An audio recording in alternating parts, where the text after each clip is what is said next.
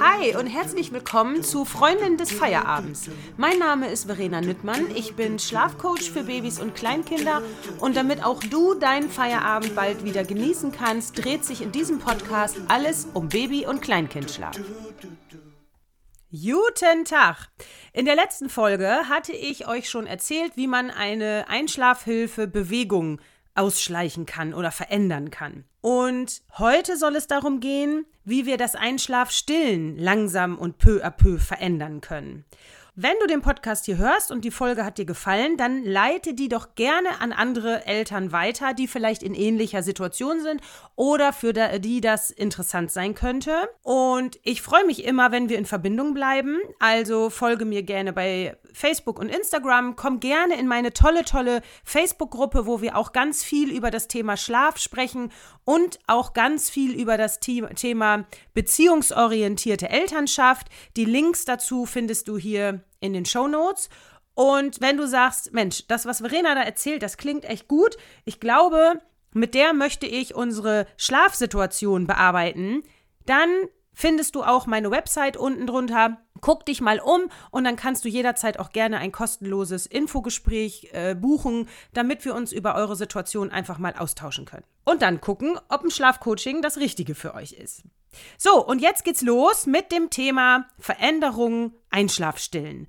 Auch hier ist mir ganz, ganz wichtig, dass das Einschlafstillen eine total gute, schöne Möglichkeit ist, seinem Kind in den Schlaf zu helfen. Es spricht nichts dagegen, das Kind in den Schlaf zu stillen. Es sei denn, ich möchte irgendwann als Mutter nicht mehr stillen oder weil die Situation einfach wahnsinnig anstrengend wird. Es gibt Kinder, die werden in Schlaf gestillt, die sind nachts völlig altersgerecht zwei, dreimal wach, die werden gestillt und schlafen weiter. Natürlich gibt es immer Phasen im Leben eines kleinen Babys, kleinen Kindes, wo sie öfter wach sind, öfter gestillt werden, öfter Hilfe beim Weiterschlafen brauchen. Diese Phasen meine ich nicht. Die gehören dazu, das ist so, das kann immer wieder auftreten. Ich meine diese Schwierigkeiten in der Nacht, die über Monate oder ja, etliche Monate und Wochen geht, wo wirklich die Mutter teilweise maximal auf dem Zahnfleisch geht und davon habe ich wirklich schon wahnsinnig viele Familien begleitet, wo das Kind teilweise nachts mehrere Stunden am Stück dauernuckelt und dann jede Nacht, wo das Kind jede Nacht, jede halbe Stunde wach ist und gestillt wird und ja, wo einfach Kind und Mutter eigentlich überhaupt gar keinen Schlaf kriegen. Und das ist dann so eine Situation, wo ich sagen würde, okay, lasst uns mal schlafen und stillen voneinander trennen. Ich würde niemals raten, dass die Mutter abstillen muss. Um Gottes Willen. Kinder, die gestillt werden, können gut schlafen. Punkt. Die sollen auch ruhig gestillt werden. Aber dann bitte vorher. Und nachts auch, aber eben nicht jede halbe Stunde und nicht unbedingt zum Einschlafen an sich. Also, wie entkoppeln wir denn das jetzt, das Ganze? Und wie machen wir dem Kind klar, dass es eben auch ohne die Brust einschlafen kann? Weil auch das ist ja so ein Thema. Meistens ist es dann ja so, dass auch niemand anders das Kind in Schlaf kriegt, weil Papa, Oma, die haben ja nur die Brust eben nicht und können dann eben nicht stillen. Und das kann durchaus irgendwann einfach anstrengend werden. So, wie gesagt, abstillen ist für mich nicht die Lösung. Auch gestillte Kinder können gut schlafen. So, und auch hier ist ganz klar für mich erstmal Rhythmus, Rhythmus, Rhythmus. Ähm, der Tag sollte passen. Die Wachphasen sollten passen und wir sollten abends den optimalen Einschlafzeitpunkt finden. Und wenn du da noch Infos brauchst, dann hörst du dir gerne meine Folge zu den Wachphasen dazu an. Denn wenn wir eine gewohnte Einschlafhilfe verändern wollen, dann ist das für das Kind ein wahnsinnig großer Schritt. Und wir wollen ja Kind und Mutter nicht überfordern. Und wenn ich als Kind davon ausgehe, dass ich nur an der Brust einschlafen kann, und Kinder wollen ja immer wohl schlafen, dann ist das für die durchaus echt furchtbar, wenn wir dann auf einmal sagen, so mein Hase, ähm, ich still dich, aber du schläfst jetzt ohne die Brust ein. Das kann zu Frust führen. Und damit dieser Frust möglichst klein ausfällt und damit wir es euch nicht so schwer machen, bin ich, ist mein oder ist mein größter erster Schritt immer der Tag. Das Kind sollte also immer rechtschaffend müde sein, wenn wir etwas verändern wollen. Der zweite Punkt ist, kennt dein Kind tagsüber schon eine Situation, dass es ohne Brust getröstet wird? Brust ist ja auch oft ein Trösterli. Kann mein Kind sich auch ohne die Brust beruhigen? Wenn nicht, sollte ich das erstmal üben, weil wenn ich meinem Kind abends wenn ich es stille, also es wird immer gestillt. Um, ne, vorweg, es wird gestillt und dann helfen wir dem Kind ohne die Brust in den Schlaf. Und wenn es dann Frust hat und wenn es weint und es tagsüber nicht kennt, auch ohne die Brust getröstet zu werden, na dann habe ich ein Problem. Weil dann haben wir zwei Situationen gleichzeitig, die doof sind. Dann kann das Kind erstmal sich nicht beruhigen, weil es nicht weiß, wie, es da, wie das ohne Brust möglich ist. Und es kann nicht einschlafen, weil es nicht weiß, wie es ohne Brust geht. Und deswegen ist das auch ein ganz, ganz großer Punkt.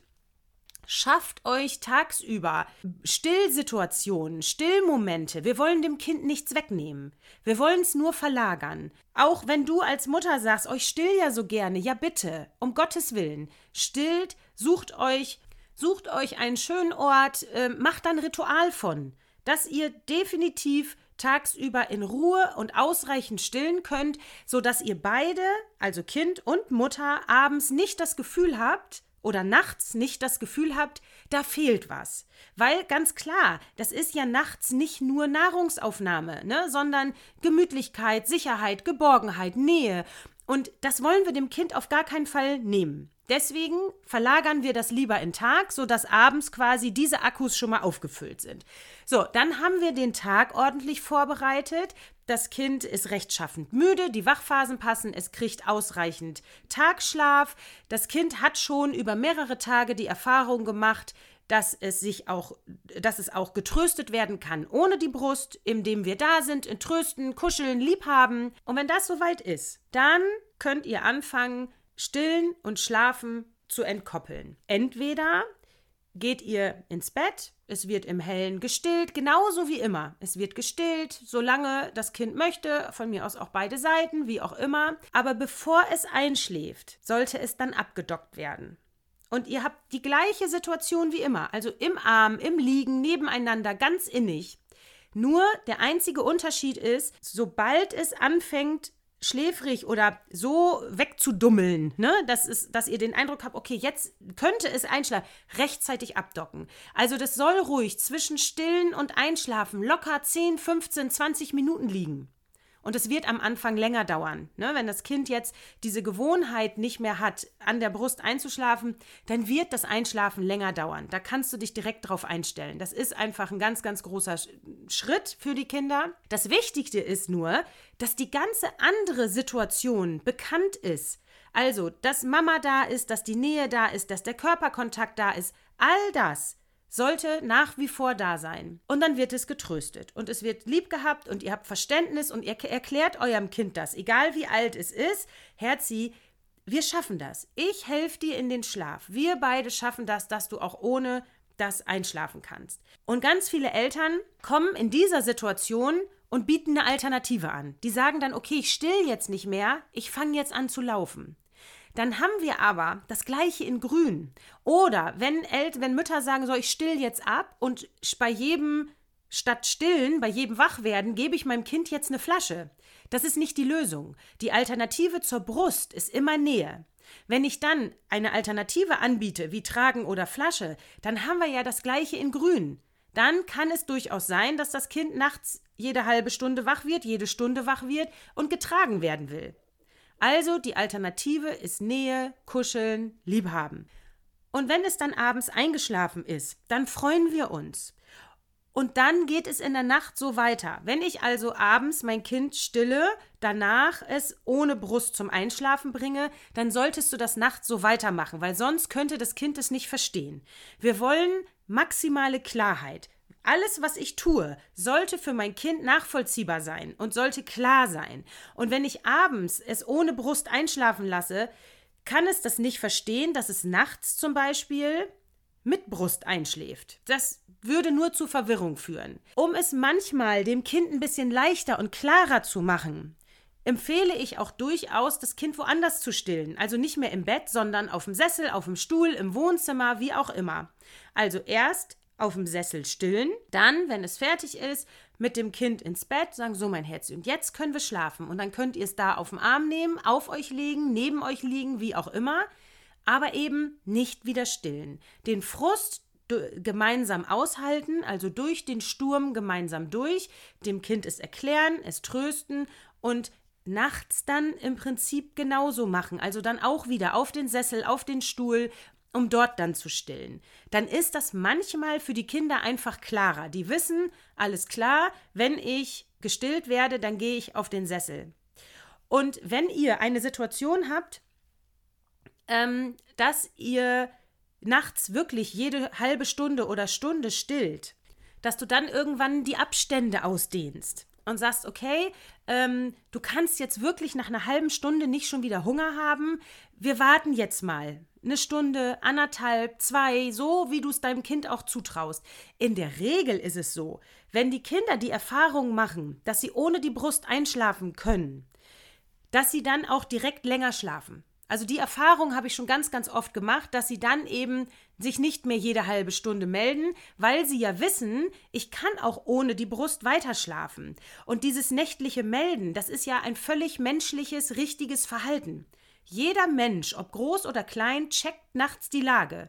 Ist mir warm, ist mir kalt, muss ich pipi, ne? Wir Erwachsenen gucken auf die Uhr und denken, haha, geil, ich hab noch drei Stunden. Wenn ich aber ein kleines Kind bin und denke, dass ich nur mit meiner Einschlafhilfe, ob es jetzt Tragen, Schuckeln, Wippen oder eben Brust oder Flasche ist, dass ich nur damit einschlafen kann. Ja, natürlich melde ich mich dann und sage, hallo Mama, ich brauche jetzt die Brust, ich möchte getragen, geschuckelt, gewippt werden, weil ich möchte ja weiter schlafen.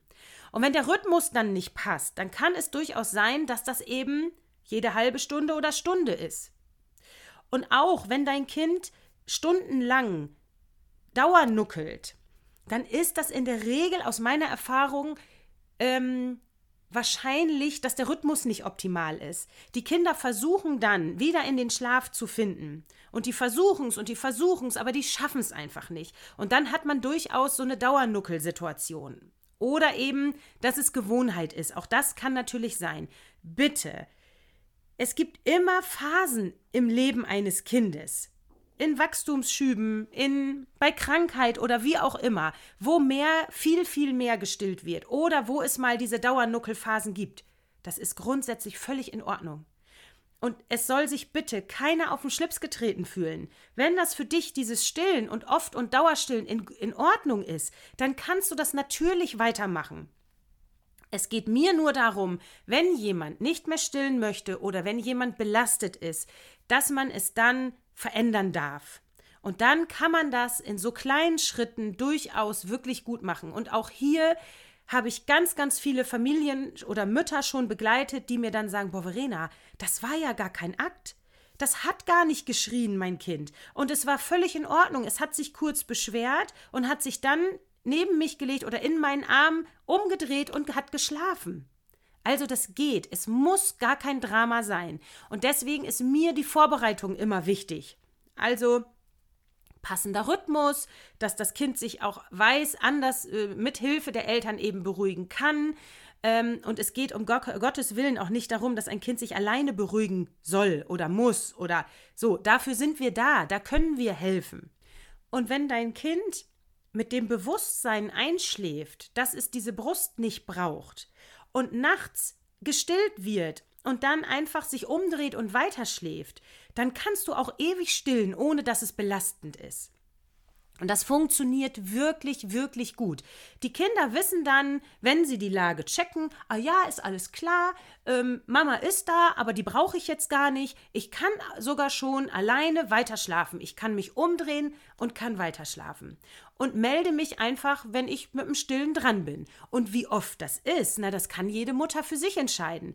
Wenn du sagst, ich möchte mein Kind alle zwei Stunden stillen, und das ist ja bei Mini-Babys auch noch völlig richtig und sinnig und die brauchen es ja auch durchaus. Gibt ja auch Kinder, die schlafen relativ schnell durch, aber wenn dem eben nicht so ist, na dann kannst du es alle zwei Stunden, Stunden stillen. Und wenn du irgendwann dein Kind anderthalb Jahre alt hast und du sagst, nee, ich möchte nur noch zwei oder dreimal stillen, ist das auch in Ordnung. Und wenn du dann sagst, irgendwann so, Herzi, und jetzt will ich gar nicht mehr, ja, dann geht es vom Prinzip genauso, dass man irgendwann sagt, so Herzi, jetzt stillen wir nicht mehr. Jetzt ist gut. Und den Frust halten wir aus und wir trösten und haben lieb und haben Verständnis und dann wird das Kind auch sich relativ schnell daran gewöhnen. Ich glaube, dass die erste Nacht oft durchaus wirklich anstrengend ist für beide, dass die zweite noch anstrengend ist, aber dass man in der dritten Nacht durchaus schon merkt, dass es leichter wird. Ich meine damit nicht, dass es gut ist, sondern dass es vielleicht dem Kind leichter fällt.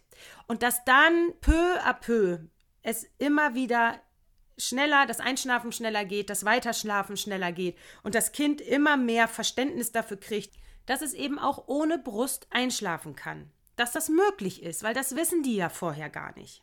Und bitte hab Verständnis, wenn du eine Einschlafsituation veränderst, dass das wirklich für die Kinder ein wahnsinnig großer Schritt ist und dass das Einschlafen erst länger dauert.